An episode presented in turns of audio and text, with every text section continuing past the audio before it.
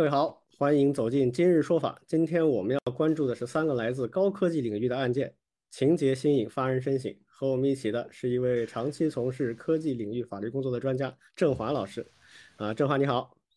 啊，大家好，我是郑华。哦，这是不是有点这个央央视小撒的这个感觉啊？呃，大家没有走错门哈，我们还是这个后互联网时代的乱谈啊。但是呢，今天我们打算啊，跟我们的这个一位老朋友啊，也一直是在科技领域做法律相关工作的啊，这个郑华，我们一起来聊聊在科技不断发展的过程当中，我们所碰到的一些有意思的案件。熟悉我们这个节目的朋友就知道哈，就其实我们一直都挺关注这个问题的，因为我们都认为的是这个科技的发展啊，它对人的影响是很深远的。啊，它会影响你的生活方式啊，会创造很多新的商业模式，会重塑很多老的商业模式。那么这个过程当中，肯定就会产生很多纠纷啊，或者是相关的问题。那这里面包括人的行为模式，包括你的呃这个商业上的一些纠纷，包括最后会有达到法律上的一些问题。那法律这个东西呢，它就相对科技的发展，它总会那么滞后一点。所以很多问题会出现，就是在当前环境下会是一个有争议的，或者是一个比较呃难以简单判断的一个问题。这恰恰就是我们一直在关注的点。呃，那正好就是这个振华也在我们科技这个行业里面做了很长时间啊，又是法律行业的专业，那么相信有很多这个能够跟我们呃聊出一些不一样的东西，呃。再一次感谢振华，我们今天来聊几个非常有意思的这个法律案件。嗯，在我们开始这个主题之前哈，呃，先插一个这个我们之前的这个呃上一期聊的话题的一个延续吧。就上周我们聊了这个 Kindle 的这个事情，呃，正好前两天我遇到了一个很有趣的情况，呃。给，就今天也跟大家分享一下，就是就在 Amazon 宣布说我明年要撤出中国市场之后，大概没几天，我发现我的 Kindle 就出问题了，就是它的电呀用的特别的快，就很快这个放在那儿大概两个小时啊，就从充满就会变成零。这个我我不知道有你们有没有碰到过类似的问题。就我一开始觉得，哇，这个是你 Amazon 不做了，就也不用把我的 Kindle 弄坏掉。然后我在网上还看到有人真的也有类似的这个猜测，啊，你你们你们可以猜一下这个大概是什么原因？我我花了两天时间做这个科学侦探，呃，把这个案子给破了。哎，哦，你那个 Kindle 联网吗？对，我常年是联网的，以前一直都是联网的。所以会不会是在跟远端联系什么之类的？嗯，但是具体联系干啥我就不知道了。对，就是 Kindle 它耗电嘛，就那么几个问题啊。一个就是它可能灯一直亮着没熄，这就是故障。但我那个没有，啊，还有一个可能性就是之前很多人说的，它对文件做缩影，做缩影的时候遇到 bug，它就死循环了，就一直在那转。啊，这个我也没有，所以最后发现就是网络的问题。但是网络到底干啥呢？这个就有意思了。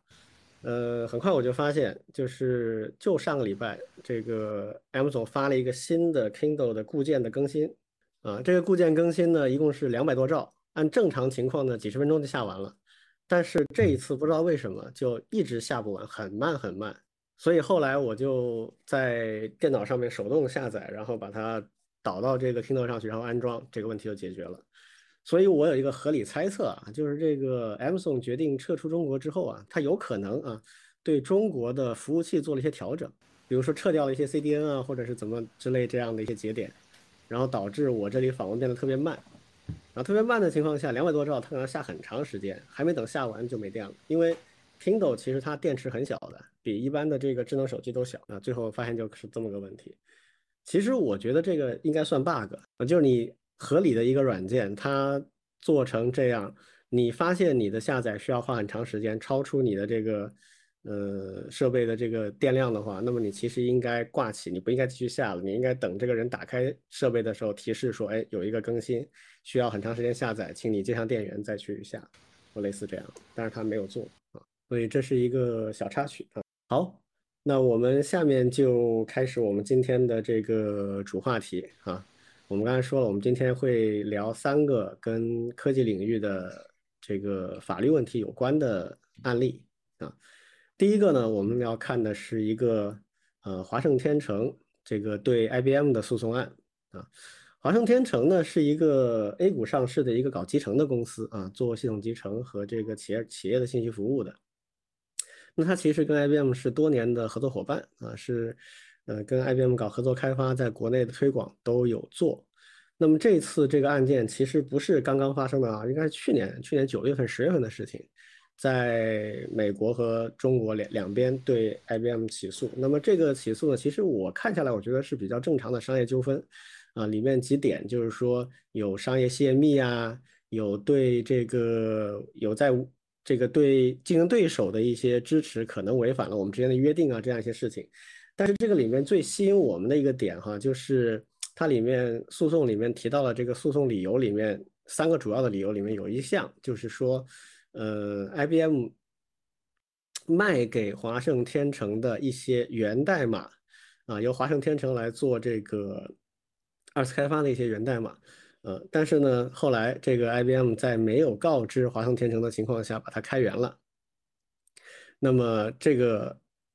然后天成又认为是侵害到自己的这个权益的。呃，这一点其实我看了一下国内的几个新闻媒体都没有特别关注这个点啊，很多更多的可能关注比如竞争对手的问题啊，因为正好竞争对手是 IBM 在国内的另外一个合作伙伴的浪潮，呃。就这方面可能聊的比较多，但是对于开源这个事情聊的反而不是很多。那我们对这个会比较关注的原因是，这个其实是一个挺有意思的现象，就是一个软件它原本是开源的，然后我想把它变成商业闭源的商业软件的话，这个要怎么做？那反过来这个案例就是 IBM 这个案例，我原本是一个商业软件。我是要卖钱的，这个源代码是拿来卖钱的，而且就已经以相当高的价格给卖给一些人了。然后我突然把它开源了，那么这个事儿到底，呃，在法律上也好，在这个正常的这个商业的这个社会里面也好，它到底是一个什么样的性质啊？这个事儿我们是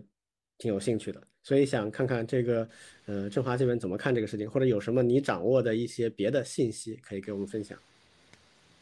呃，那好呀，其实这个案子之前就是咱们也大致有提过嘛，就是首先就是华盛天成诉了 IBM，但是 IBM 呢同时又提起了一个仲裁，然后而且赢了，然后仲裁，然后还判这个华盛天成支付 IBM 一定的违约金，所以这个时候就比较有意思了，就是说像你刚才提的两点，就是第二点中，就是原来一个这个代码或者一些软件是闭源的，后来想把它给转成开源的。那这个时候他如何就是如果之前把这个闭源的曾经许可给或者说转售给一些这个呃厂商，然后这个时候他是怎么去收尾的？因为比如说这个许可还好了，许可就是许可期间到了之后，那我这个仍然拥有这个呃完全清洁的一个权利，我就可以把它拿去开源了。还有一个就是我已经把这个代码的所有权转让给一家公司了，那我其实就对这份代码没有什么就是权属或所有权了。那这个时候我再去开源呢，就是肯定侵犯到了就是另外一家公司的利益，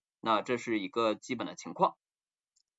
那就这个案子来说，其实还是比较有意思的，因为呃大家可能表面上看起来，或者说最初听到了一个信息，就是说华盛天成诉了 IBM，IBM 就是呃一是说支持像你说的一样支持了竞争对手，另外一个就是把一部分许可代码拿去开源了。那这里呢看起来。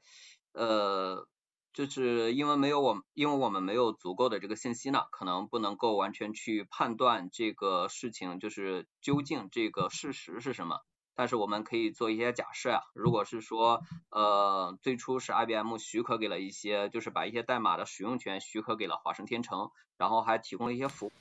那这个时候可能正常的按照合同履约的情况来说，需要等这个相关的。呃，合同到期或者说呃服务期已届期之后，IBM 才能拥有这个呃代码的一个清洁的版权或者说一些清洁的权利，这个时候呢才能拿去开源。但是呢，就是在这个案件进程中或者说双方履行合同义务过程中，如果说这个另一家公司有一些根本的违约行为，双方合同目的无法达成，同时呢，在这个合同中又能够有一些约定条款说，啊，一方如果另如果一方就是没有办法去履行这个合同义务，啊，在某些情况下呢，另外一方可以通知或者说一些公示的手段，然后来终止合同。那这个合同终止后呢，当然这个权利人或者说权利方 IBM 呢，也有权利把一些相关的拿去开源。那就是根据我们这个基本的一些假设，我们大能做出来这样的推论，但是具体情况呢，可能还得看这个具体这个呃仲裁或者说一些这个呃判决。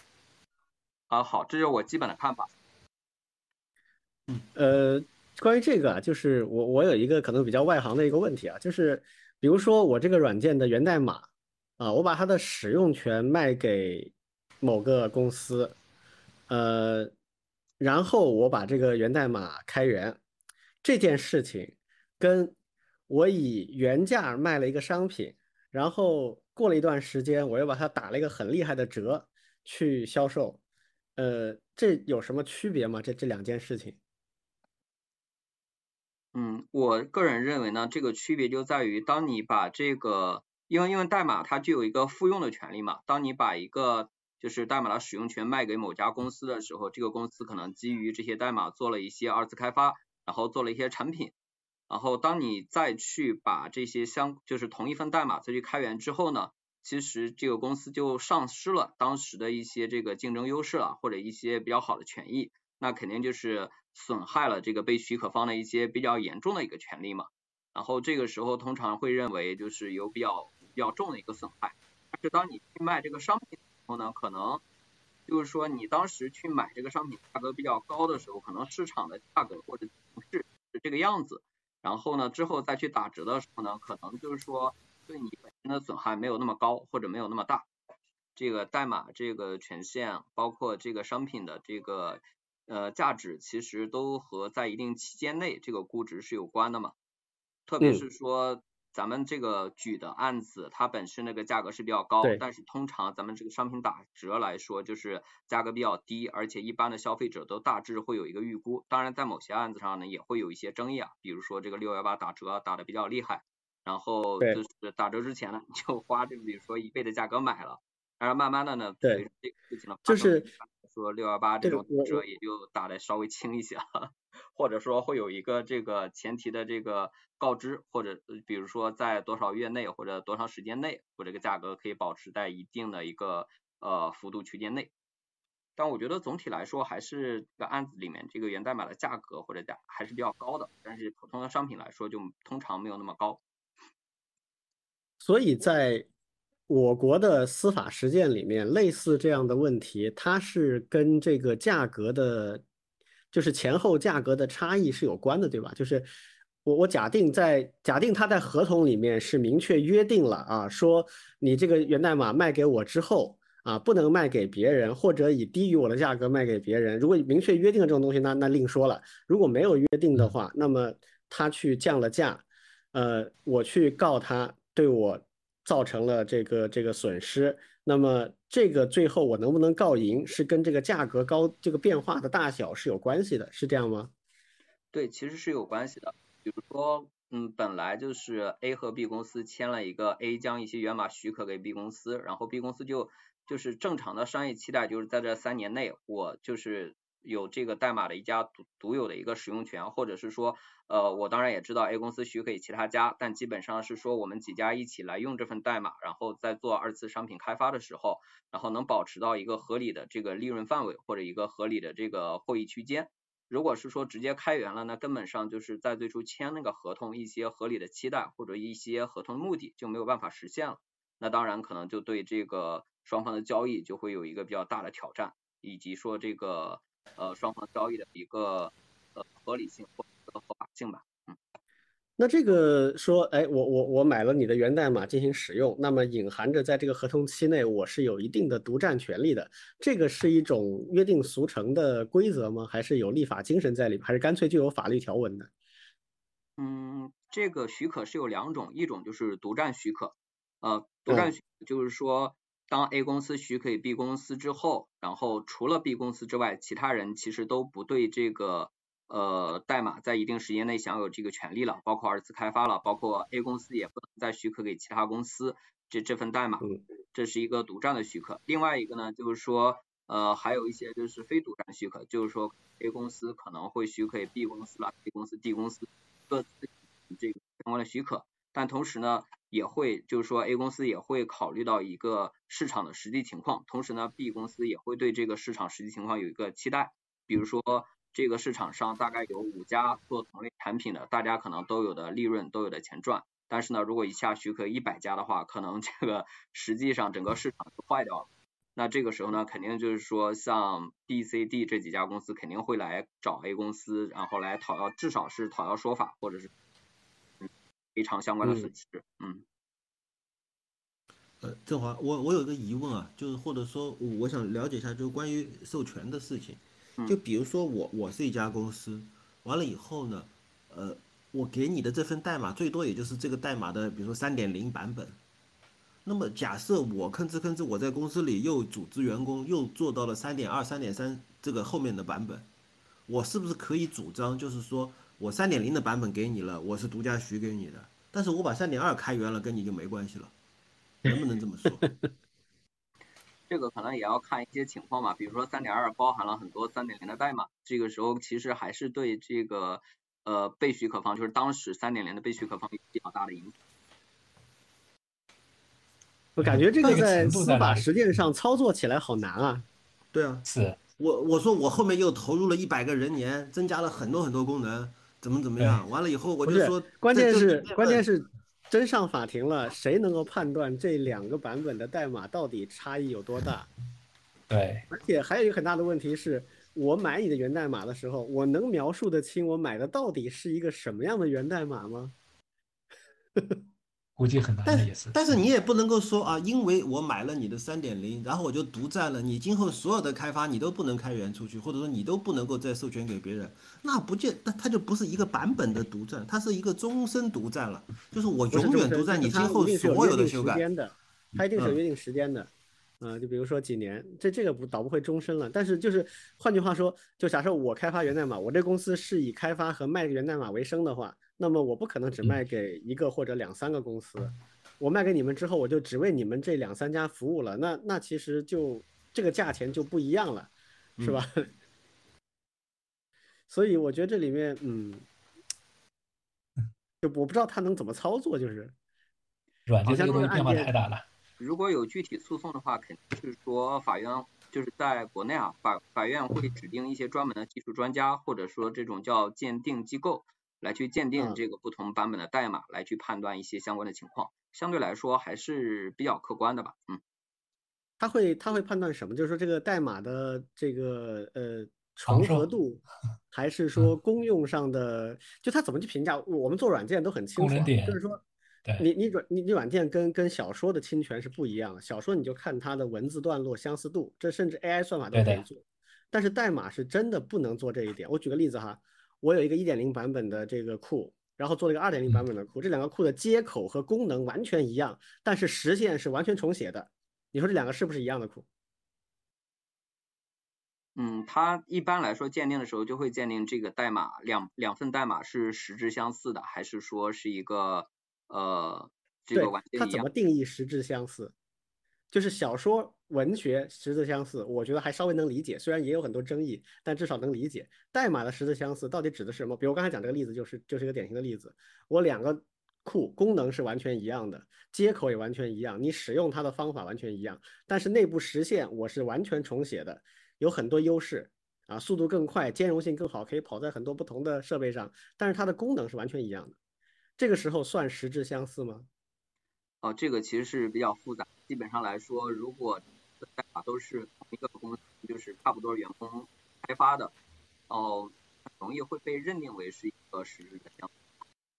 就是说，鉴定机构基本上只会判断这个东西是不是一个实质相似。至于你说那个功能，就是说如果有特别大的提升，那这个时候可能会由这个法官来进一步去判断一些赔偿或者说一些价格方面的考量。我就觉得，就对法官的考验太大。法官是很难 很难，就是说，我不知道在法律意义上两段代码的实质相似，它是指什么？对，对，比如说是同样的人开发的就算实质相似，还是说代码它有有，比方说两个代码一百行，有三十行是一样的，算实质相似，还是功能一样就算实质相似？就它这个标准是什么？哦，现在初步看起来，我我感觉啊，就没有什么特别特别呃，就是特定的一个标准。往往来说会说是是说一些什么定义了一些函数了，或者是说一些逻辑表达相似，最后就会被认定为一个这样的相似。也也会考虑到一 些就是，比如说有一些是通常的实现或者一些通常的写法，这个可能会排除出去。但你说完全有一个标准的话是没有，只是说在判断一个。呃，相同或者实质近似的时候，会参考一些是一些，比如说值吧，或者说一些像我刚才说的一些，比如说函数了，比如说这个逻辑，然后两边都相似，这种判断。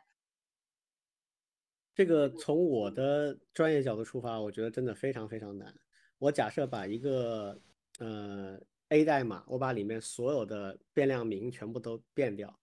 我把它混淆了。就是原来都是有有意义的这个变量，然后把它变成 A B C D A E B C D，这是在这是在软件里面很常见的一种操作，有专门的工具做这个事情。那其实从字面上你几乎看不出它的它的它的相似性了啊，或者你去看它的这个处理流程，比如说 if else 啊 for 循环，这里面有很多是你刚才说那种所谓的通用处理模块、通用处理套路。不知道这个这个真的是，如果有一个案例啊，最后这个案例。确定了，说这两份代码是实质相似，然后我们来看看这两份代码，说不定会有一些感触。对，我可以之后找一些这个专门鉴定机构写的书，然后大家来看一下。哎，这个有意思。嗯，对，因为有的鉴定机构会把他们之前处理过的一些法庭指派的案子，然后一些内容大概出书去讲一下，所以我觉得这个还是有一定的参考意义。但总体来说，这种判断还是没有说像你说的一样，必须有一个什么样的标准。嗯，那另一个问题就是，如果这个代码确定下来说，哎，是类似的，然后我先是把它一百块钱许可给你了，然后后面又以十块钱许可给他了，那么这个在法律上是不是直接就会认定我对第一方，只要第一方的合同还在有效期内，就算是一种侵害？呃，这个并不必然是因为每一方的这个谈判能力可能不一样，然后同时呢，就是。特别是针对那种就是这种类似功能软件，然后各家都有开发，其实你很难说 A 和 B 它这个价格的差异会会给两方造成一些就是特别不公正的地方，尤其是是在说就是可能各方签的合同都是保密的，所以说很难实质上，但是这个实质上有不公平的地方，但是可能这两万两个被许方他也很难去做一些对比和判断。唯一可能说稍微例外一点的地方，就是有些这种，比如说是家的许可，它可能会被认定为有一些反垄断，或者说有一些对这个，比如说在这个领域里面，它有一些绝对的优势地位，它和不同的家签订不同这个价格的合同，可能会有一些反垄断的问题。但是如果说一些技术本身来说没有那么强的一个技术的主导力，或者在这个领域中占一个绝对优势的地位的话，呃，通常来说不会造成一个实质上你说的这种问题，或者是说有一些这个问题，但是也很难被发现。对，所以涉及到这个软件要从商业化往开源走，这样我不知道大家知不知道有类似的比较成功的案例。就我感觉，只要你是呃商业上销售了。而且你的客户还在有效期内的情况下，你去开源，好像很难避免惹上这样的问题，或者有没有反例？现在初步看起来，感觉还是说你确实得需要等到一个合同期，或者说你的被许可方大家都认为这份代码可能直接拿出去售卖没有特别强的这个商业价值的时候，才有可能说呃拿去开源，然后问题不大。所以给到大家一个实这个比较 practical 的这个这个结论，就是说，如果你想把你的软件从商业的转开源的话，你要么等到所有的合同期满，要么你征得所有的这个当前的客户的许可，才比较安全。是的，是的，否则被告总归是难免。对，嗯。我就怀疑就是你刚才就是提的那个案子里面可能就存在这种情况，就是说这个合同还在争议期，双方还没有达成一个比较 settle 或者比较满意的一个结果的时候，嗯，我就拿去开源了，嗯。嗯，IBM 这个行为我因为我没有仔细研究它那个代码，就是到底是什么样的一个代码，嗯。就我其实不是特别理解，它一个给商业集成商用的一个一些代码，它很很着急的把它开源出来，到底是是一个什么样的考虑？不知道。对，这种从后面看，我们可能会比较难看出来。他们这个案子现在还在进展中，是吧？对，仲裁是有个初步的结果，但是是不是一个仲裁结果，我们现在不清楚。然后判决的话，现在还没有给出来。所以说两个我们都没有办法得到一个相对来说比较比较清晰的一个事实背景吧。嗯，而且现在我们也不知道他合同里到底是怎么说的。对，现在这是一个关键嘛。对，恐怕如果知道合同具体是怎么说，但是如果有这个相对的判决出来的话，可能会提一下，就是当时双方是怎么约定，以及说现在的一个法律的状况。对对对，就他现在这个中。呃，这个这个暂时的仲裁的结论还没有提到这些东西，对吧？对，没有提到特别具体的东西，只有提到了一个仲裁的结论吧，就是大家都能在这个这个微信圈里或者是业网上看到一个结论，嗯嗯，它有结论也是因为这个应该是个上市公司吧，所以可能必须要披露一些相关的信息，所以大家会知道一些结论。两边都是上市公司，嗯。所以这个是这个案例呢，我觉得是一个挺典型的商业纠纷的案例，而且这两个公司其实都是以企业服务为主的，所以它也没有就是跟普通人的东西有太多的关联。但是它所揭示的，我觉得主要是一个软件相关的权利到底怎么去认定啊，然后当你这个把商业软件开源的时候，有哪些可能会侵犯到利益的这个点。是要去注意的点，所以这个我们也还会再进一步再观察吧，因为这个还在进展当中，很多信息也不清楚。那下一个案例呢，我觉得就是属于跟这个呃普通的开发者关系就挺大的了，啊，就是这个关于 XJS 这个开源库的一个文档的侵权纠纷啊，这个我也先简单介绍一下现在的一个事实情况啊。就 XJS 呢是淘宝团队开源的一个 JavaScript 的一个企业端的库，呃，还算比较这个热门吧。然后他出的一个纠纷是这样子的，就是有人啊，应该也是一个普通的网民，我猜应该是一个开发者，呃，他自己有一个个人的 blog 啊，那么他把这个 XJS 里面的一部分文档啊，在他的这个 blog 上全文转载了。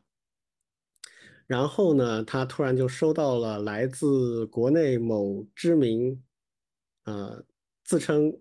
知识社区的网站啊的一个法律的这个呃邮件，啊，提醒他侵犯了这个内容权。那么他就认为这个是不存在的，因为 XJS 的文档在 GitHub 上也是有开源的，用的是 MIT 的这个开源 license。那 MIT 的开源 license 是是非常非常宽松的啊，就是你可以引用，你甚至可以修改，你甚至可以用于商业目的等等等等。呃，但是由于这个个人的个人网站上面的这些东西已经被删除了，所以我后面没有办法去确认它是不是真的完整的包含了所有的呃，包括 MIT license 要求的那些 license 文档，这个我没法确认啊。但我相信大概率它应该是都有的啊。那为什么他会收到这个？这个侵权的这个法律通知呢？那原因是，呃，XJS 的这个团队不仅仅在 GitHub 开源，也同时把这些文档发到了呃知乎这个网站上。那么知乎的这个网站，它的所有的内容，它的授权是保留给作者的。啊，那么。呃，相当于作者有一些作作者，就是尤其头部的作者会跟知乎签一个协议，就是委托他们来，呃，去保护他自己在知乎发表的所有内容的版权。那知乎可能有一个软件去全网去搜索，如果发现有这个未授权的转载的话，就会自动的去发这个通知。所以这个案案子就是这么出来的。嗯，所以这个是一个很典型的情况哈，就是当一份东西它被以不同的授权模式发表在不同的地方之后，它产生了冲突。那么这个事情我不知道，呃，振华怎么看？哎，其实我这两天也看了一下这个事情的背景，那初步看来就是天竺把这个首先把这个文档信息发布在了知乎，之后呢又以这个 MIT 协议的形式，然后发发在这个开源网站。我在看这个故事的时候看了天珠的描述，就是说。反正就是转发的这个同学呢，他在转发的过程中其实没有就是根据 MIT 协议的要求，比如说标记这个作者以及说许可证的信息，所以这里呢，其实在转发的时候是有一些瑕疵的。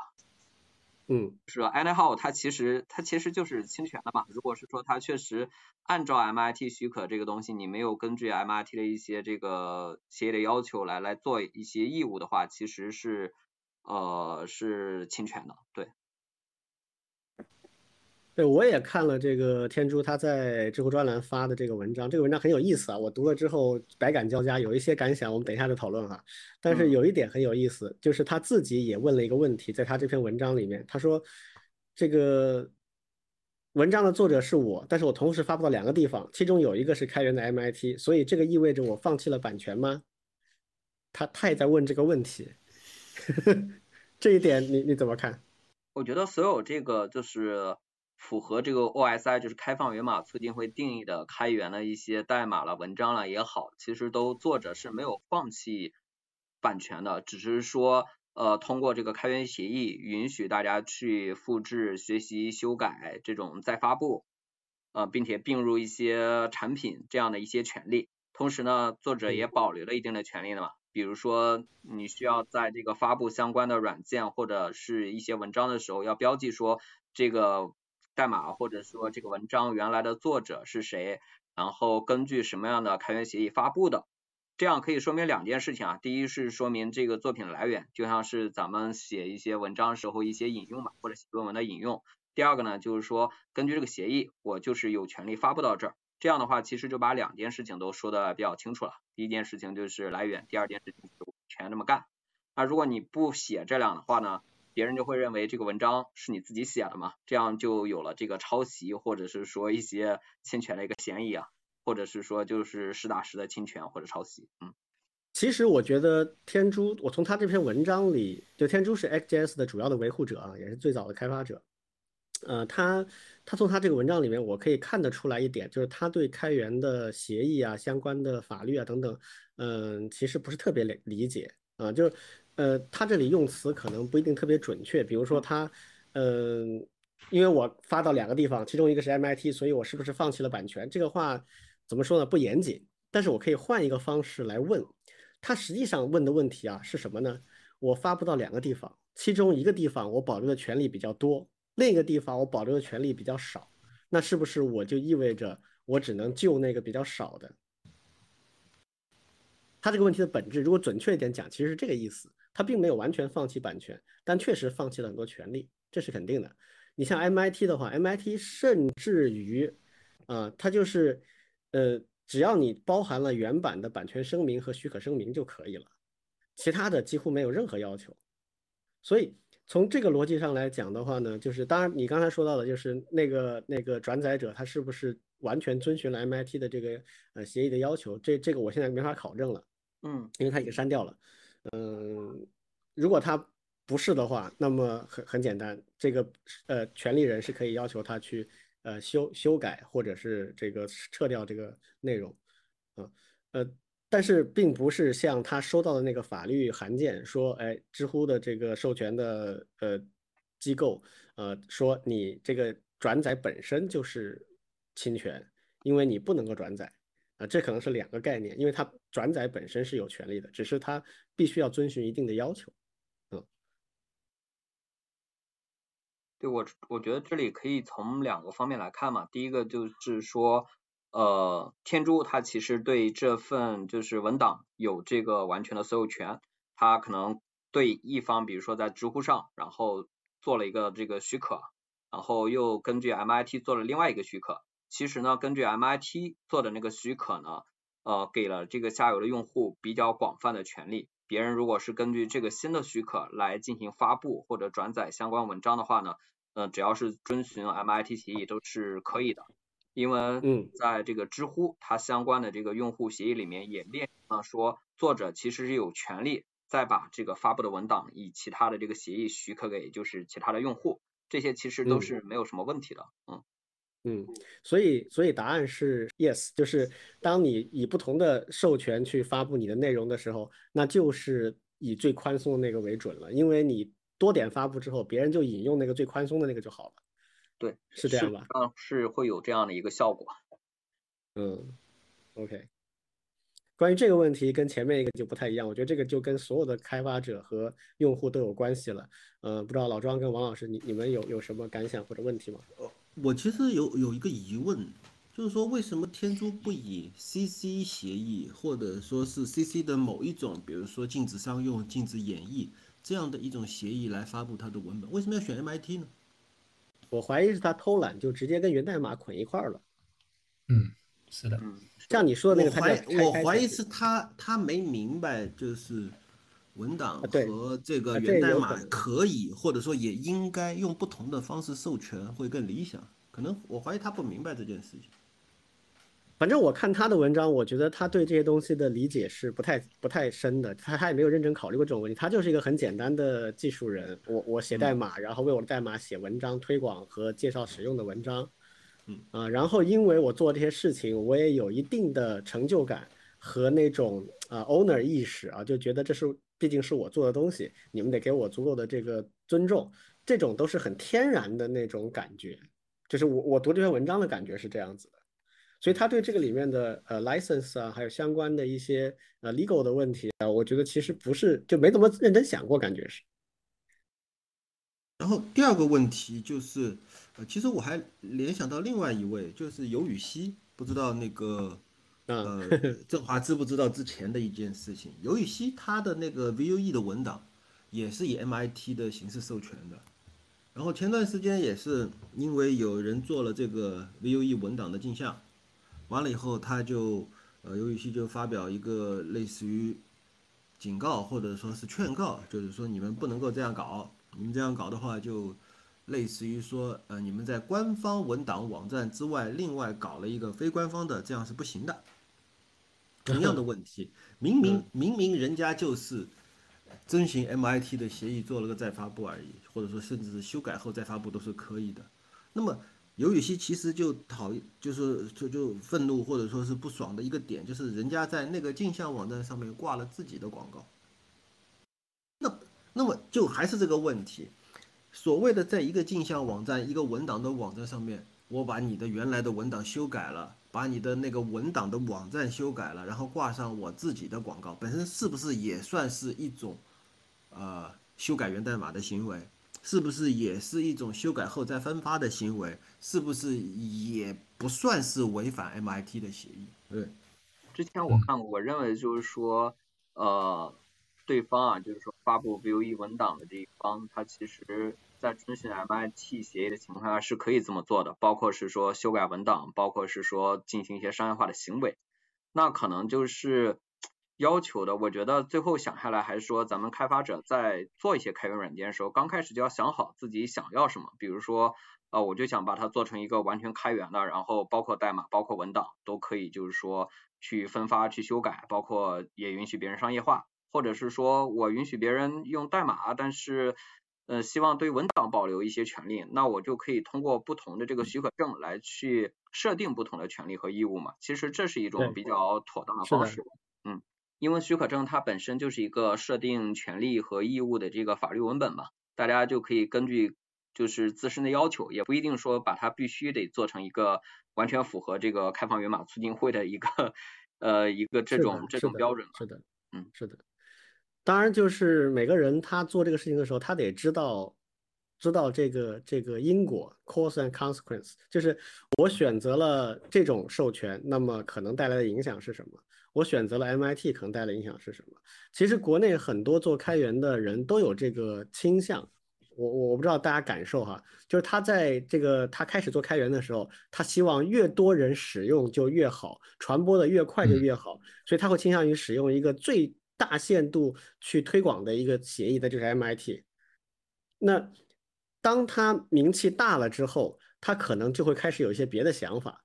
他会更想控制住这个社区，他会更想体现他作为 owner 的价值。那么这个时候他就希望整个社区能按他的想法去运作，或者去呃做这件事情。那这个时候有些时候他就控制不了了，因为他一开始放得太开，想要收回来其实是非常非常难的。但如果他一开始不放开，可能他要担心说，哎，那可能是不是就不容易流行起来？所以这个里面我觉得存在着挺多的，可能有误解，也有一些就是没想清楚的地方。对，所以就是如果开展一个开源项目的时候，在最初还是要稍微的想的清楚一些，包括嗯是不是最终不利了，或者说你是不是就本身想让这个项目变得更流行。嗯，但是说如果到了一定阶段，他对这个项目本身看法有变化的话，就是可以在早期的时候通过设置一些，比如说贡献者协议了，然后来保障后面去修改这个开源项目开源协议的一个权利吧。包括 MongoDB，包括 Elastic，然后都改过这个开源协议，让开让这个协议变得更加的这个从开源变得不开源，不那么开源。也有一些呢，就把本身这个限制比较严格的，比如说有的项目它是 AGPL 三点零开源的，到了后来呢，他认为其实不用那么严格的协议也可以去实现一定的商业价值，他又改成了这个 Apache 二点零，也是有这种情况的。你从从那个严的往松了的做，其实问题不大，就是它相对来讲是就就不会遇到阻碍啊，或者是一些一些坑。但是他如果一开始很很松，然后他要往严了做的话，其实就相对来讲，我觉得会难很多。其实都有阻力吧，比如说那个严的，最初用 GPL 开源的，可能这个这个贡献者这个社群里面，他们可能有一些就坚信这个 GPL 精神的，然后可能你要改的话也很麻烦。是，因为那会违背他的意愿嘛。对，那个呢，我觉得它比较大的问题可能是会损失社区里面的。贡献者的力量，而后者呢可能会损失这个客户的这个这个东西，所以可能不太一样啊，就是嗯有得必有失啊。对对，哎我我还有一个问题啊，其实，嗯，对，其实这个案例的话，我们回到最源头，就是那个厂家平台去给侵权的这个人发邮件，对，那最开始的这个诉求。不太清楚，就是这个厂家是怎么考虑的？可能也有两个。第一个呢，就是，嗯，他在做那种，其实是相当于帮作者去维权，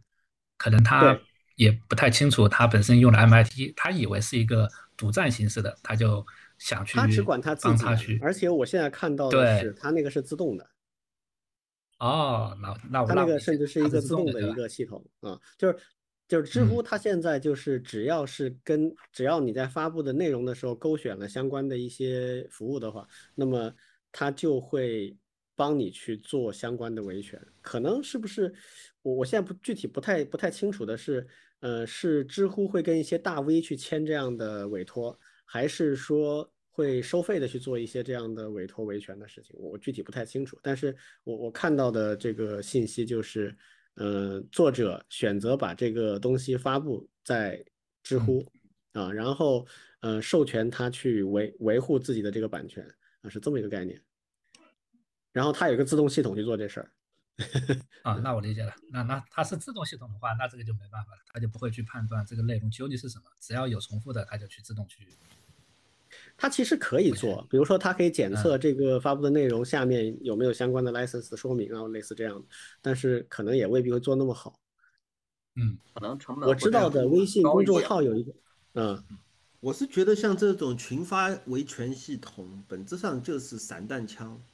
打中了就打中了，打不中其实根本没办法，不是。不是误伤，误伤也是一种可能性，下不住也是一种可能性啊！对对对对对，是的，就是就事实上，我觉得这种对于知乎来说，我觉得他们既没有更好的办法，也也没有也没有特别好好的逻辑，说我要改过来，没有必要改啊，反正也是散弹枪，打中了再说。我觉得他们做这事儿有一半左右是一个他的怎么讲，他的一个呃对宣扬的自己的一个优势，嗯。至于实际能做到什么程度，他也知道很难，那个呃，微信公众号我不知道你们知不知道，就微信公众号有一个，据说内部还挺重视的项目，就是原创保护嘛。这个事儿说了很久，张小龙也在对外说，然后内部他们也很重视，据说很重视，从很早就开始一直做这个系统。现在微信公众号是有个功能的，就是比如说我，呃，我我我写了一篇文章，然后被别的这个嗯公众号呃授权转载，它转载不是引用了，就是直接整个文本在我那公众号里重新发一遍这种情况，它很多情况下是经得授权的嘛。它就直接重发一遍，那么这个时候微信会自动在前面附上原创来自于是哪个公众号，这个是它的一个算法去判断的。嗯，这个也会出错，之前就出过问题，就是某个著名的大 V 啊，然后他的文章被判定为是别人的原创了，然后他登这个文章的时候反而被判为是侵权。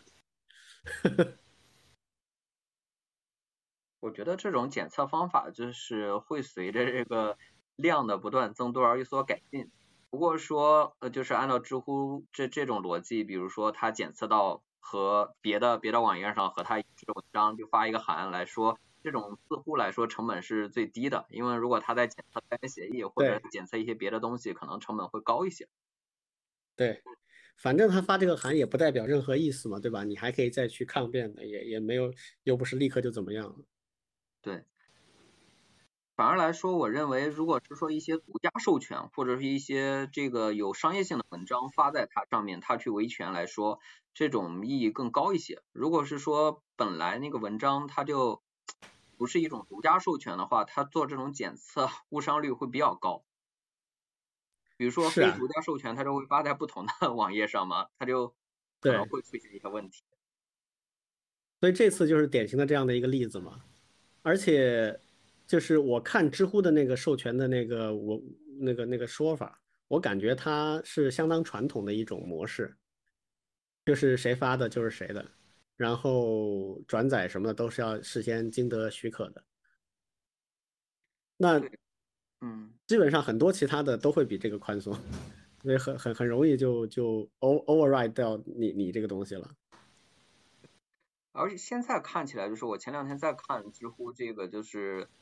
呃用户协议草案，它里面是写说作者在知乎上发了文章之后，也有权在其他地方再发。那我觉得他这种检测，然后比如说这个作者在其他地方再发的时候，他怎么能检测到这是作者在发的呢？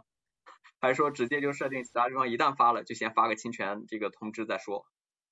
那这这真真不清楚，这好难判断，我觉得。呃，我觉得这是两个部门的协作问题，就知乎内部的两个部门协作问题，他们互相之间估计还吵呢。这这种我们是要 稍微大点的公司待过就知道，这个这个不见得就是协调一致搞出来的东西。对，哎哎，正华，我其实还有另外一个疑问啊，就是算是一个小小科普的问题。就是一般来说，假设人家在社区里或者在自己的公众号里面发了一个什么什么东西，然后呢还特别注明说啊，这个转载来自于网络，如有侵权，请联系我删除，这样是不是构成侵权？常见对。啊，这样其实我认为还是有问题的呀。就是他并没有真的拿到一个护身符，对不对？对，因为。就是按照这个所有的这个知识产权这方面的权利，就是说你获得了授权才能使用，除非你是一些合理使用。但是就著作权来说，比如是个转载文章来说，合理的使用就是你引用了一些呃片段了或者文章做了一些 comments 或者评论，那你的主要目的是为了评论或者说一些发表的观点。但如果你原文转过来了，那你肯定不满足。通常来说，在各个法律上都不满足这种合理使用的方法。所以，即便是说他说是说我来自于网络，然后联系，这种一个不正确的做不正确的做法。嗯，我觉得这可能是对那个新千年的一个误解吧。就是数数字千年那个那个那个那个那个那个法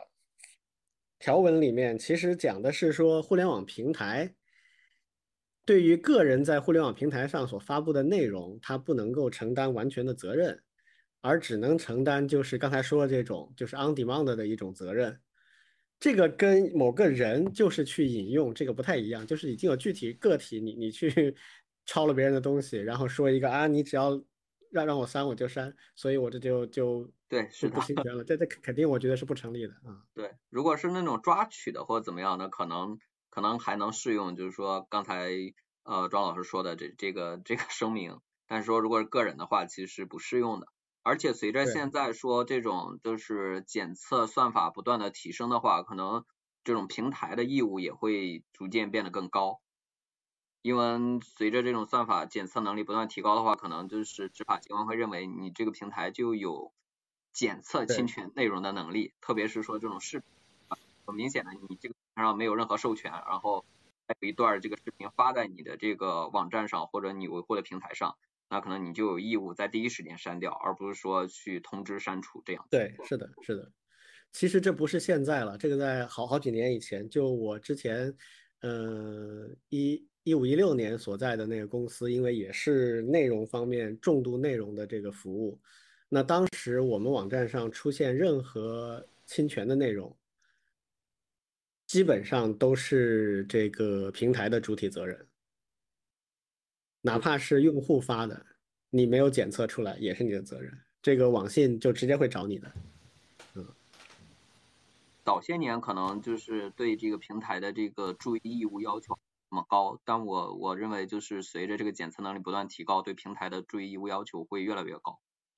但我觉得这其实也有个问题，就是说针对知识的传播哈，比如说你有小段东西，然后这个平台检测到你可能引用自别的一个地方，但是他也没有办办法判断你是不是引用这段地这段这个文章或者视频来发表自己的观点。那这个时候他要采取比较严格的标准，那肯定 你很多东西都发不出去了。是是。所以现在我看到的哈，就是包括我我之前这个这个所在的业务所面临的问题，一般都还是定向性的。比如说，呃，一段时间开始，从从某个时间点开始，呃，美剧、日剧、韩剧这些东西是属于红线，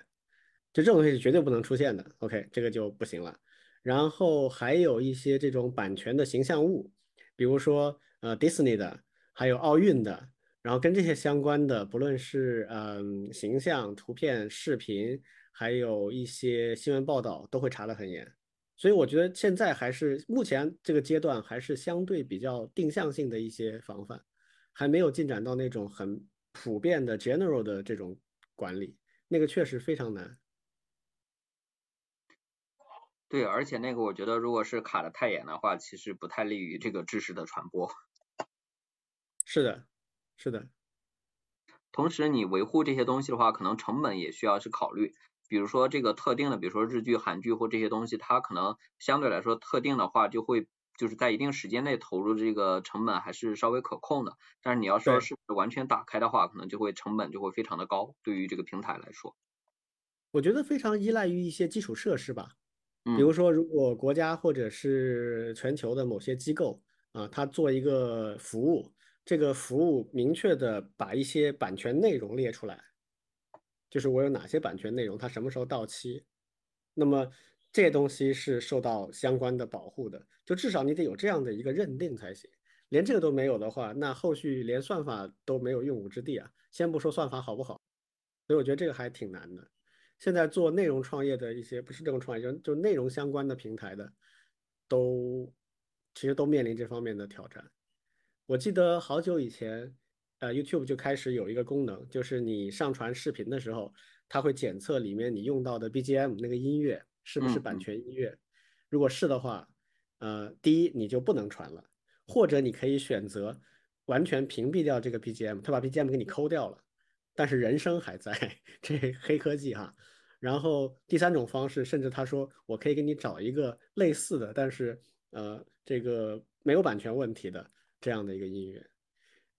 就是这个这个版权非常复杂，它什么意思呢？比如说，呃，这个音乐本身肯定就歌啊什么这音乐都是有版权的，但是有一些这个唱片公司，他愿意放弃一部分权利，就是说你把我的音乐用在 YouTube 的视频里面，我是不算你侵权的。但有的公司是坚决不这么干的，最典型的叫 Sony，啊，Sony 所有的音乐它都不允许的，所以那个 YouTube 上面碰到 Sony 的那个音乐，它就会自动的把它卡掉了。所以这是个非常复杂的一个一个东西，呃，国内的好像还没有做到这一步。嗯，我觉得是这样的，就是它能提供第三个选项，就是再给你一个就是 音乐让你加上，我觉得就已经很不错了。我就担心对对对，就是直接给你抠掉之后，又也没得选。对对对对，说这个作者还是愿意，或者说有些公司像你说的一样，愿意去分享一些这种相关的这种音乐也好，一些视频片段也好，然后供普通的这个叫什么创作者来使用，这这其实是个挺好的事情。那音乐的版权特别复杂，对，尤尤其这几家大唱片公司，像索尼就 是三大之一吧，应该，他他可能对这个相对来说更加的保守。国内的现在其实都还是停留在一个你戳一戳我动一动的状态。啊，我觉得国内现在来说去传播一些这种有益的知识或者东西，还是就是更加的会有意义。特别严格的保护的话，可能就会造成这个巨头去控制一些，比如说一些音乐、一些音音音视频知识，不太有利于这个相关的，就是知识也好，或者是这种呃文化娱乐也好的传播。这个我想起一个特别有趣的趣闻，大概前一段时间，这个 B 站有个 UP 主叫波罗塞冬，一个小姑娘，嗯，他唱歌唱得非常好，尤其是模仿那个就是日本的一些动漫的那些歌曲。然后他前时翻唱了一首歌，啊，就是很热门的那个日本的那个呃《鬼灭之刃》呃这个剧场版里面的一个主题曲，然后把他这个翻唱的这个歌发在抖音，结果被拒了。原因是抖音的要求是你翻唱是没问题的，但是你不能够直接在抖音里面用原唱，就他唱的太好了，以至于抖音的算法认为他这个是原唱。可以的，可以的，这个厉害，我觉得特别的有趣这个例子。然后他那个同样的那个版本也发在 B 站，B 站就没有这回事。我估计 B 站压根没做这检测啊。特别有意思，就是你翻唱是没问题的。所以刚才振华在说的时候，我就在琢磨一个事情，就是刚才振华不是在说说，如果这个网站或者说这个服务商的技术检测能力越来越进步，就不能够逃避这个责任。我真是难受了，我反而越是进步了，我越痛苦了。这简直 就是就技术差点，反而就没事儿了。对对对，就是关键不是你这个网站进步了，而是行业进步。就是说，呃，其实这件事情就就怎么说呢？就是假设技术上真的进展到一定程度了，执法部门可以直接这么干的时候，那其实你平台有没有这个能力就不重要了。对吧？就像这个，呃，我我一个前同事，他最早是在 Apple 做事情的，很很早就是 Apple 的，而且当年就是音视频方面的专家。他出来之后，他就创业开了公司，这公司做声纹，呃，声纹检测，应该是世界上最早做声纹检测的那个服务的公司。然后他这个东西就专门卖给好莱坞的人，好莱坞什么人用呢？好莱坞的法务部门用他这个软件到处去爬，看哪个地方有他们。版权的声音，然后后面为了避免被法务部门盯上，那各大平台就开始自己，各大平台就开始找他们买这个服务了。嗯，就这么个逻辑，卷起来了，就是就是卷起来了，就 为了不被告，我先自查啊，就就就变成这样了。现在各大平台就是会，我我觉得后来越来越来越多这个平台具有相关的能力。但是也有一个问题，一是说这个监管部门可能要求你强行具备这个能力，第二个就是说有了这个能力之后，这个松严的一个程度问题，可能还是需要一个考虑。对，是的。就像你刚才说的这个呃翻唱，然后直接被下掉了这件事情。对，就你翻唱，你如果唱的不像无所谓，不算侵权；你唱的太像了，我就说你是，我就认为你是正版。OK，那关于这个。案子我们就聊到这里啊，这个也是相对比较，就我觉得跟跟大家的关系会比较密切的啊。那第三个，我们还有点时间来聊一下，就是呃，最近这个微软在一个开源项目的乌龙啊。微软的这个浏览器 Edge 它是有一个开源的社区的，然后里面有很多这个贡献给他的一些开源项目，其中有一个叫 Edge Flatpak。那么这个项目呢，呃，不是微软自己的啊，其实是。第三方的一个个人做的一个开源的项目，但是微软在它的文档里面呢没说清楚啊，这个文档里写的非常让人感觉这个项目是微软自己的项目，那么这个这个项目的贡献者啊，他的维护者。这个就写了一篇文章啊，说我我们当然很很愿意为微软的这个 Edge 的这个社区去服务啊，去去去支持他们，但是嗯，我们的劳动也是不能被忽视的啊。这个就吐槽了这一把这个事情，然后有很多人说啊，微软干这个事儿不是第一次了啊，以前也经常会这个做这样的事情，但后来发现啊，这个可能是微软 Edge 团队的一个疏忽啊，就是他们在查这个相关的这个开源。库的这个资料的时候，就是自动的去维护这些开源项目的信息的时候，可能没有搞对啊。那么后面很快，这个微软也道歉，并且做出了更改。呃，这个事儿大家怎么看？因为这个事儿在国内的媒体啊，特别还火了，因为它的标题在线抄袭风波啊，微软这么大的一公司抄袭个人的东西据为己有啊，听上去就非常的有热点啊。大家怎么看这事儿？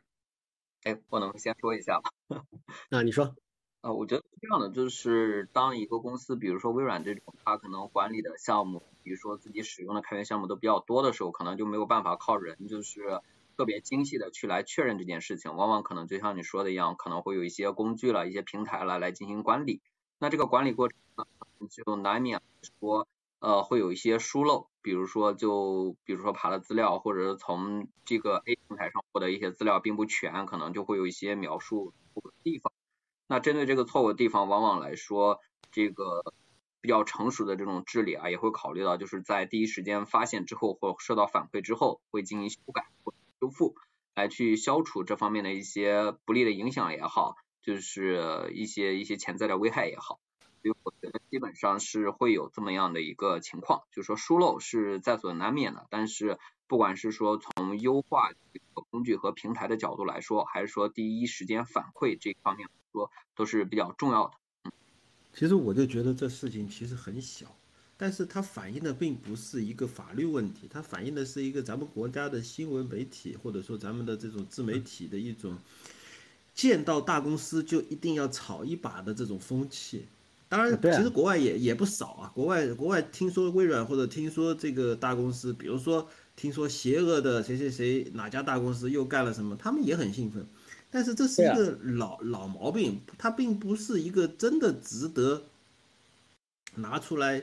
作为法律或者说是知识产权的问题来讨论的一个事情。嗯，这是第一个想法。第二个想法可能。哎呀，一般来说我都是愿意站在这个弱势群体一边，但是这件事情来说呢，呃，我就看到了一种感觉，就是呃，那个所谓的受害者作者本人其实是想进微软不成，嗯，所以就发一篇文章出来，叫吐槽，对，吐槽说我是受害者，但其实他最最核心的目标其实是希望能够加入微软，成为其中的团队一员的，嗯。这这个这种，哎，怎么说呢？对我我是觉得这也是一种，这也是一种 IT IT 人能够用得上的炒作的手段吧。我看他那篇原文，我有一个感受，就是他好像在说一个什么呢？就是说，你看，你看，我的东西不错呀，你拿去吧，你只要招我进去，这东西就是你的了。嗯，就就暗含着这个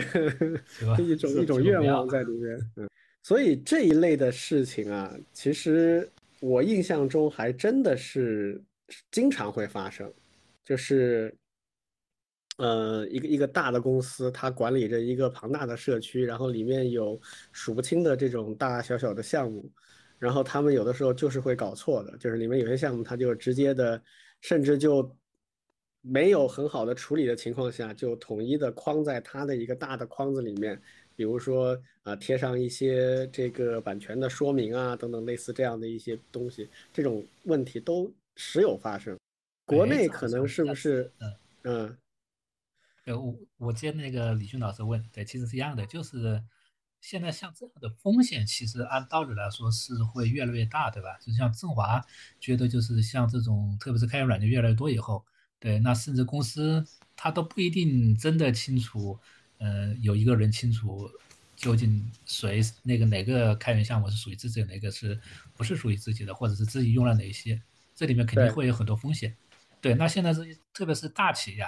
他现在是不是会有专门的，就是像法务呀或者这些团队专门去做这样一件专业的事情呢？呃，我理解就是，但凡使用开源的公司，基本上都会有这样的一个团队来去处理类似的事情，但是处理的这个包括这个基础设施怎么样，包括这个相关人对开源的社开源社群的一个理解怎么样，可能都是呃成熟度是有所不同的。但我认为基本上法务部都会去比较。就是起码从法务这个角度来说，会比较正视这件事情，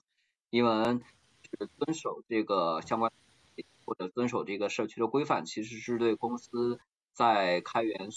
开源社共同体的形象的一个打造，也是说公司遵守第三方知识产权一个比较好一个一个例子吧。因为如果说这，因为相对来说，大部分开源的协议还是比较明确的嘛，如果这部分都没有办法去遵守的话，那遵守其他的比如说。通了协议了，那那可能更加的会有一些问题。对，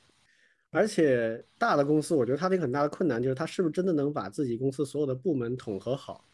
比如说微软这个事情，我我看他表表述的情况，我我觉得很很大一种可能性就是，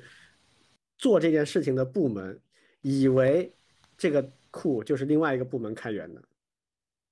因为他在那个部门的很大的一堆的开源的库里面。就就是欠着这么个东西，但它是外部第三方的，所以这种信息在公司内要做到整合，好像也不是很容易的问题。现在我不知道国内外的大公司在这方面的实践做的程度怎么样。呃，我可以稍微介绍一下我们这边的情况，因为我在公司里就是干这个呃开源治理相关的事情的。其实它挺复杂的，我介绍两个点啊。第一个点就是就是关于叫做代码。开源片段识别，就是我我要通过你的源代码，比如说你对外要发布源代码了，我扫一遍，然后呢，我就从里面扫出来一百个片段，然后呢，这一百个片段呢，我还能认出来，就像你刚才说的那种音乐指纹一样的，我这个相当于是开源的指纹，代码。我扫到，对我扫到第一片段，我知道啊，这是某某开源软件，比如 Tomcat，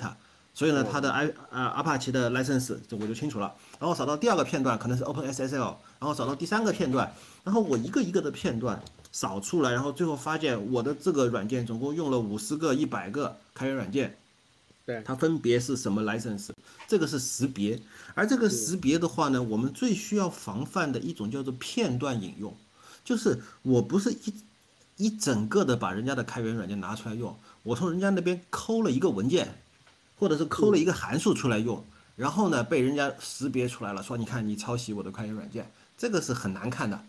这是一种我们叫做防止片段引用。但是呢，还有另外一个很麻烦的事情，就是哪怕是一个开源软件，它在它的软件的 license 就是根目录下面放了一个叫 license 的文件，看上去它的授权就是 Apache 或者 MIT，但是没完，因为因为其实我们还要另外再做一个功能叫文件级 license 扫描，就是它可能在它的目录下面。还有子目录，子目录下面另外还放了一个 license，可能他的那个子目录放的是他从人家那边挖过来的一堆的开源的代码，然后他也放了人家的一个 license，嗯，这是第二种。还有第三种是什么呢？有些原来有些传统的 license 是不是说一个 license 文件呢？它是放在一个源代码的文件头，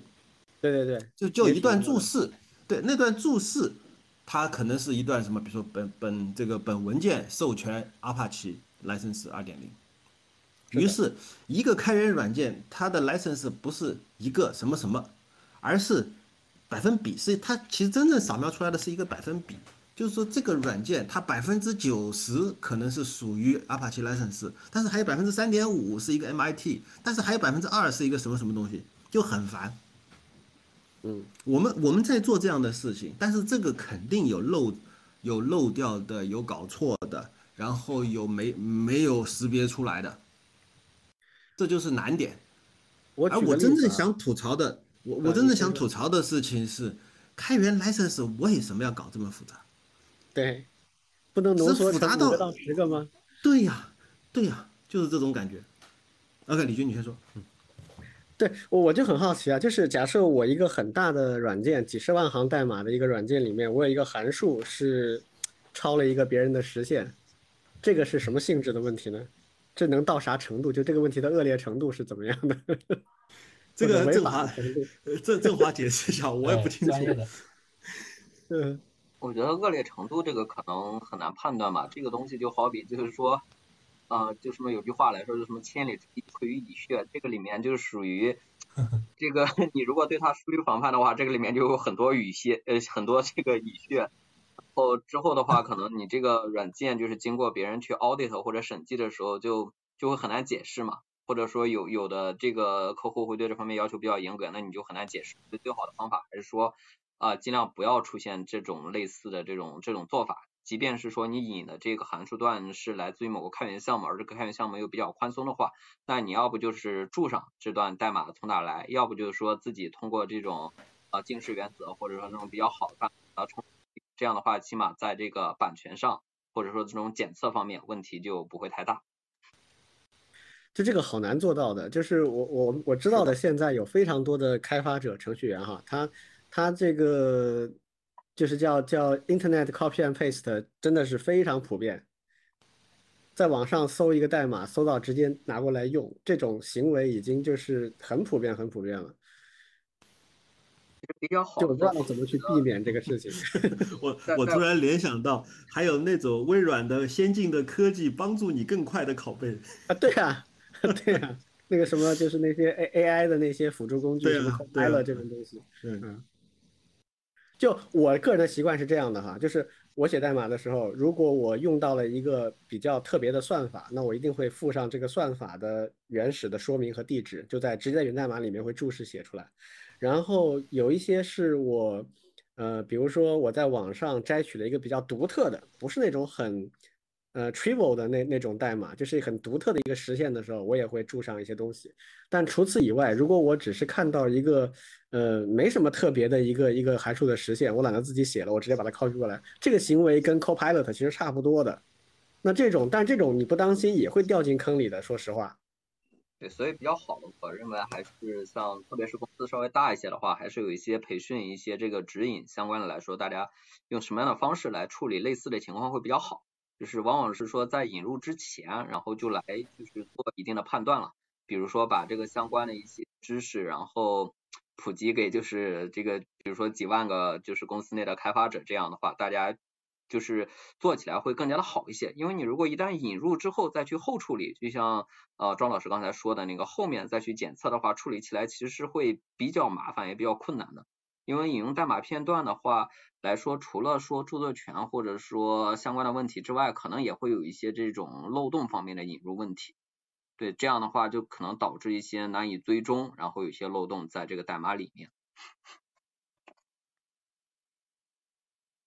对，我觉得确实应该是这样会比较顺一些，但是实际里面还是挺难的。就因为现在呃这个考代码这事儿，我觉得实在是太常见了。如果公司内部的培训教育做得很好的话，那能够做到让绝大部分的程序员都不去网上考代码，而是自己去写吗？他不是不去考，而是考的时候就是能够遵循开源的协议，或者是说，因为现在网上有很多那种所谓的就是源码可见，但其实是商用的那部分肯定是对，但是很多人他是搞不清楚的呀。比如说你去考考这段代码，这段代码是从 Stack Overflow 考的。或者某个叫做 GitHub，GitHub 有一个 Gist 嘛，里面有很多代码片段，这些他都不会很严肃的，它不像一个开源项目，他会很严肃的列出所有的这些 lesson 说明，他不会，他就是一个代码片段，然后说，那是比如说啊，这是井字棋的一个算法，它甚至都没有说明是什么来源。好，某些人就 Google 搜索到了，然后看一看，哎，这个代码写的还挺清楚的啊，我也看懂了，我就把它拿过来用了。就这这种事我觉得是非常常见的一种一种做法。而且从某种意义上来讲呢，也是一种呃方法吧，但是他要去溯源，其实是相当困难的。如果这些代码大家都因为要法律上保险而不去使用的话，那其实我觉得也未必一定就都是好事。就跟刚才我们谈的，就说它某种意义上也会也会阻断这个知识的传播，就就很难讲这这个事儿，嗯。我觉得可能其实比较好的就是你看过那个代码之后，可以自己在某种程度上，比如说一些嗯源码可见但是商用代码，你可以用一些所谓的近视原则来去处理一下。一些看起来确实比较通常的做通常的这种写法，你确实可以自己就是再稍微的改一下，重重新去实现一下，这样的话就会把风险降的来说会比较低。因为比如网上呢有一些这个什么 SDK 的一些什么专门的协议，他说我这个 SDK 所有源码都可见，但是只能用在某些场景下。如果是这个就是其他公司，然后把这个整个的代码就是稍微的没有改，直接就复刻到自己这个 SDK 里面，那话肯定会带来比较大的这个侵权风险嘛。对，我觉得公司能做的比较好的事情是，它提供一些源。一些原上的这种代码，比如说它有一些呃 sample 的库或者一些这个 guide 的库，那么这里面的代码的使用是没有什么限制，大家可以放心的去用。啊，还有一些网站，它可以指定一些网站，比如说 Styleflow，啊，它里面使用的源码，它的权利是是怎么去约定的？啊，其实 Styleflow 对这个问题它是有有研究的，它是有一套体系的。所以这些呢，我觉得就是可能可以在这方面做一些规范化的事情。但是你说完全把这个事情由使用者来去做判断，这我觉得是做不到的。就是每一个程序员去判断我我这个代码是不是有风险，呃，我要做到什么程度才能让它变得没有风险？我觉得这个程序员是根本做不到的事情。不，就算程序员能做到，你在项目压力之下，他肯定是先把活儿干完。他还有空跟你去了解这东西的法律遵循义务，这不可能。他有有能力有能力他都不愿意做，因为忙不过来。我觉得这是最常见的。既有能力也有意愿啊，而且还要领导还允许啊，你你可以花点时间去看看人家的 license 的具体的授权，我真是太难了。关键有很多代码你是你是一眼看不到它 license 的，你还得是的是的，嗯，你还得满世界去搜，哎，它代码从哪里来的？它源头是哪儿啊？我看到的可能已经是 N 手的转载了，对吧？对，所以这种情况下，可能就首先有一个比较好的工具和平台能够溯源是比较好的。第二个就是说，哎，比如说这个公司大了之后，它有一些比较简明的一个指引，比如说在引入开源的时候，大概一眼就能看出来这个某个项目或某些项目的这个 license 大致是怎么用，在某些场景下，比如说 OK，我就可以直接用，比如说用在 APP 端、PC 端，然后可以直接用，有些只能用在这个客户端，哦，有些只能用在服务端。这样的话，其实我觉得对于这个普及开源的这个许可证也是一个比较好的做法。再就是说，对，我觉得这是一个挺重要的基础设施。对，再就是说，另外一个就是说，呃，判断两代代码究竟是不是相似，这种 确实是在实践中就是比较的困难。咱们提到刚才 Stack Overflow，它其实目前的开源协议是说，如果一个代码作者没有明示说这个相关的来源以及这个许可证信息的话，那他就要按这个 CC by S S A 这种杠四点零吧，现在是许可证来许可，那其实就是一个类似于 GPL 的一个许可证，它其实是 不能够用在普通的比如说对外分发的产品里去的，这一点也是需要就是呃比如说开发者去注意一下的。嗯，因为搞不好哪个时候，你可能最初这段代码就只是内部用，它可能某一天就会经过审计了，或者是说呃作为这个产品一部分打包出去，那到到之后再改的话，其实就会比较的困难以及比较的麻烦。嗯嗯，是，这让我想起一个最近的另外的一个话题啊，就是前不久这个苹果今年的 WDC 公开了新的这个 iOS 的这个预览版本。呃，然后里面有一个大家传的比较厉害的，就是那个抠图啊，就是下一代 iPhone 的这 iOS 上面有一个功能，就是一个图片里面，比如说前景有一只狗，你用手指摁住它，然后就把这只狗拖拖出来，拖到任何地方去，它就实际上相当于它完成了从图面呃画面上面把那个图抠出来，然后自动的填充背景，然后你再可以去转转转，就是呃相当于是去改变那个构图结构，嗯。其实抠图这事儿，AI 抠图这个事儿已经很多年了，也也做得越来越好了。但是苹果嘛，就比较擅长把东西做的特别的呃用户友好。然后当时我我就说，哎呀，这个这个就是抠图做做假照片、假图片的这个门槛又进一步降低了，本来就不高了，现在进一步又降低了，可以可以期待一下这个未来群魔乱舞啊，就是呃图片完全不能信的时代就就是现在了。然后后面就延伸出一些讨论，就是当时就就其实好早以前有一个呃很很出名的人，就是 Stephen 呃 Wolfram，就是那个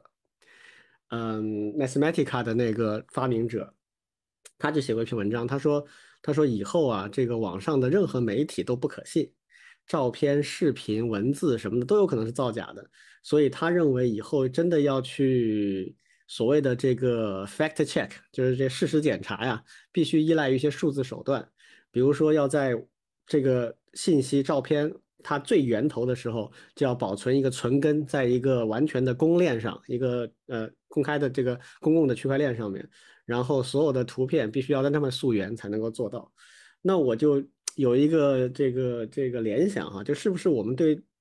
程序代码是不是它也应该有这样的一种溯源机制？比如说 GitHub 这么大的一个开源平台，它完全可以做这件事情，就是我任何的代码片段，当然它要去合理的。设定一个力度啊，就比如说函数或者什么样级别，那么这个片段它就应该能追踪到它的原始作者和它的原始的开源协议，是不是有可能做到这样一些事情？如果能做到的话，其实这个呃基础设施，这个原始的数据库会非常非常的有有意义，否则就意味着像老庄这样的，你们得自个儿干这事儿。对，对，我们就在自个儿干。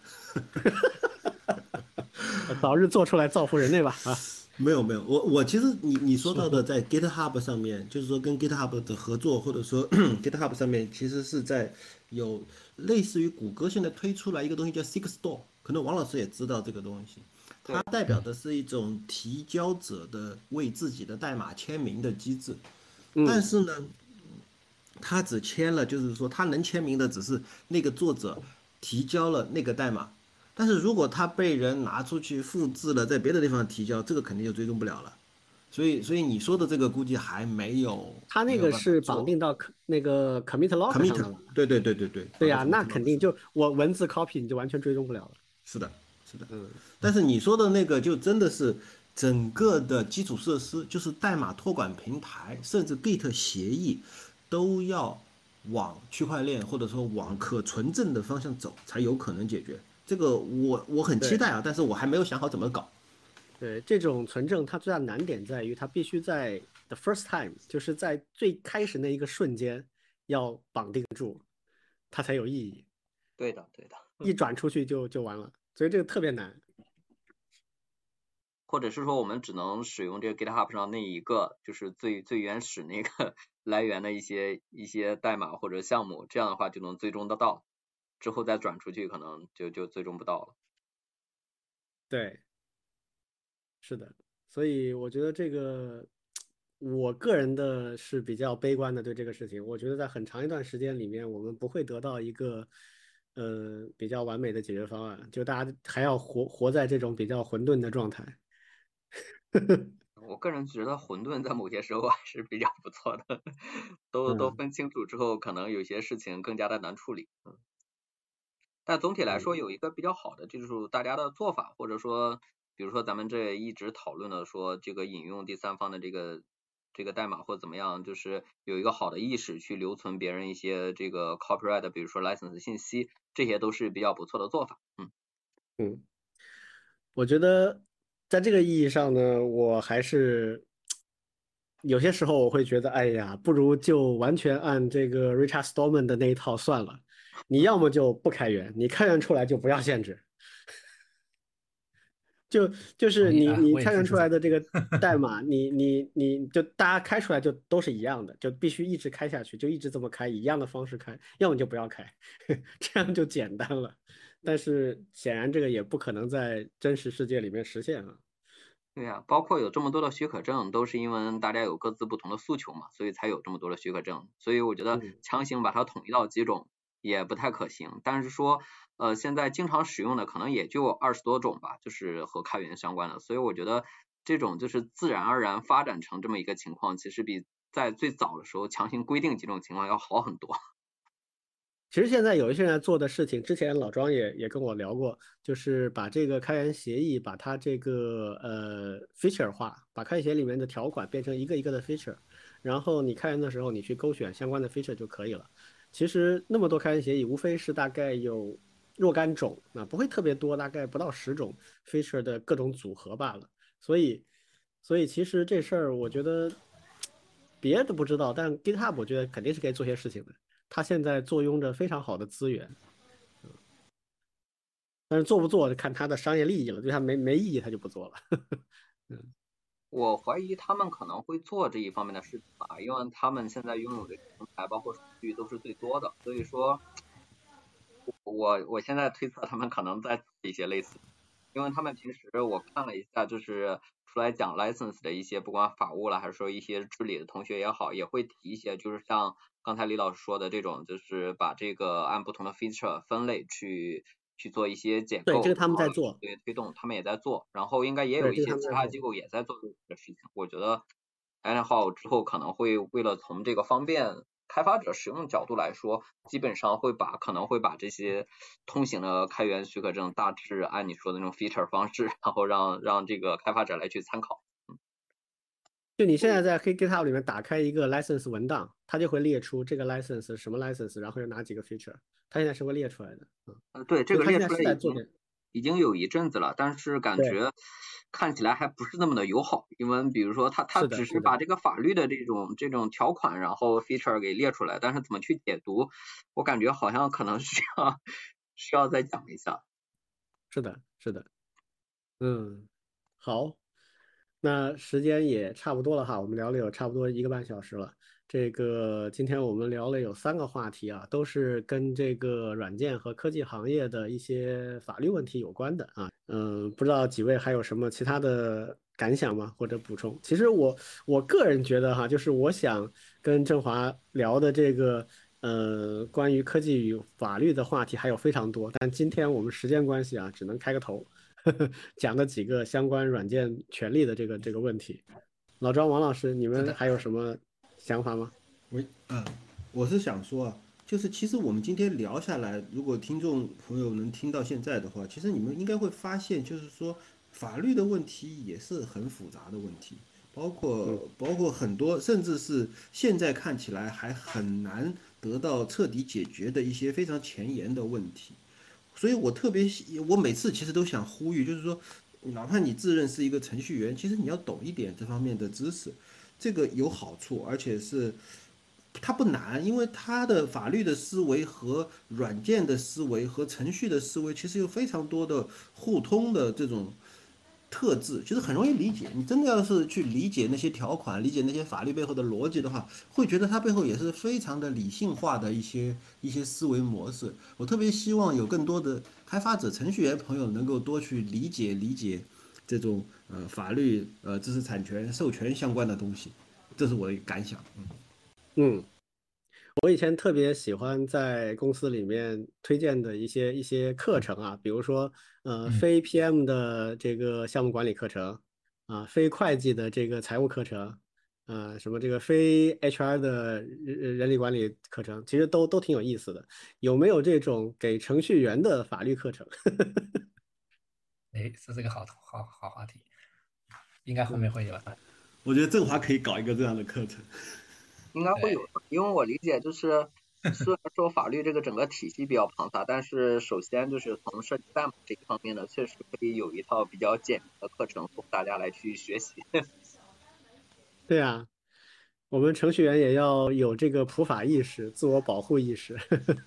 嗯。对，包括咱们刚才提到这个 BOE 也好，包括就是最早那个天珠这个项目也好，其实我觉得大家如果最早的时候有一些这方面的意识，其实也不用花特别长的时间去学习，那可能就是对最后不管说纠纷的解决，还是说对这个项目以后发展的更好的期待，其实我觉得是有益处的嘛，因为本质上就是一个权利和义务的平衡，我感觉哈。是的，我觉得很多法律问题它的背后其实跟商业模式有关。对，而你做软件、做开源软件，你一定要考虑的是它的未来的商业模式，所以这是非常相辅相成的。好呀，我非常期待咱们有有朝一日能看到这样的东西。嗯，我自己都很有兴趣。嗯嗯，好的，谢谢振华，谢谢振华。这个我我觉得以后你你有时间的时候，我们还可以多聊一聊，因为真的这方面话题非常多。像像今天有一个我一直很关心的话题，就是嗯。互联网发展到今天，对人的个性化和这个隐私相关的保护相关的话题都没有时间聊，还有很多类似的东西，有时间我们可以继续。是的，嗯，好呀，好呀。好，那我们今天的这个今日说法就到这里了啊，谢谢大家，再见。好，再见，拜拜。